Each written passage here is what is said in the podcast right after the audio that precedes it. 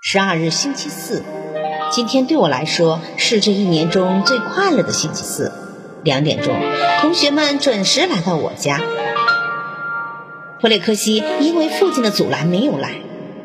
同学们在大街上碰见了克罗西，那个卖菜女人的儿子，一只胳膊残废、一头红发的孩子。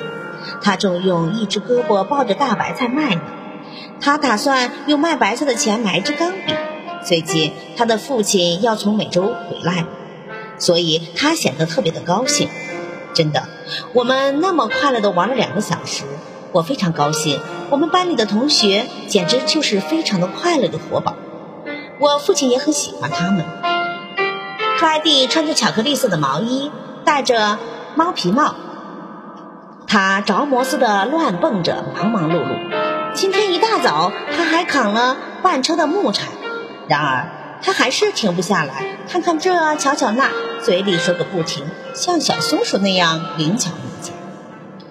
他跑进厨房，问厨师：“卖十公斤柴付多少钱？”说他父亲的十公斤柴卖了四十五个铜板。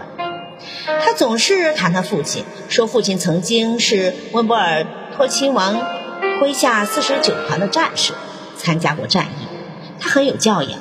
别看他生活在柴堆里，我父亲说他天生文雅，心地善良，有真正的贵族血统。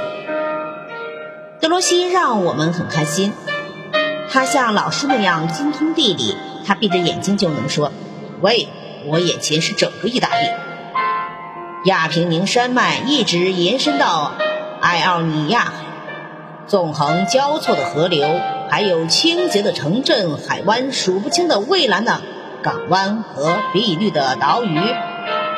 他能迅速地按照顺序，准确地说出他们的名字，就像对着地图说一样。他穿着镀金纽扣的深蓝衣服，昂首挺胸，青色的卷发，闭着眼睛，如一尊一尊被优雅的雕塑一样，英俊的让我们羡慕。只有一个钟头。他就记住了将近三页的稿子，他后天将要朗诵这篇文章。娜丽也充满着感情，惊奇的打量着德罗西，目光明亮而忧郁，不停的揉搓着他那个肥大的黑色罩衣，脸上露出了微笑。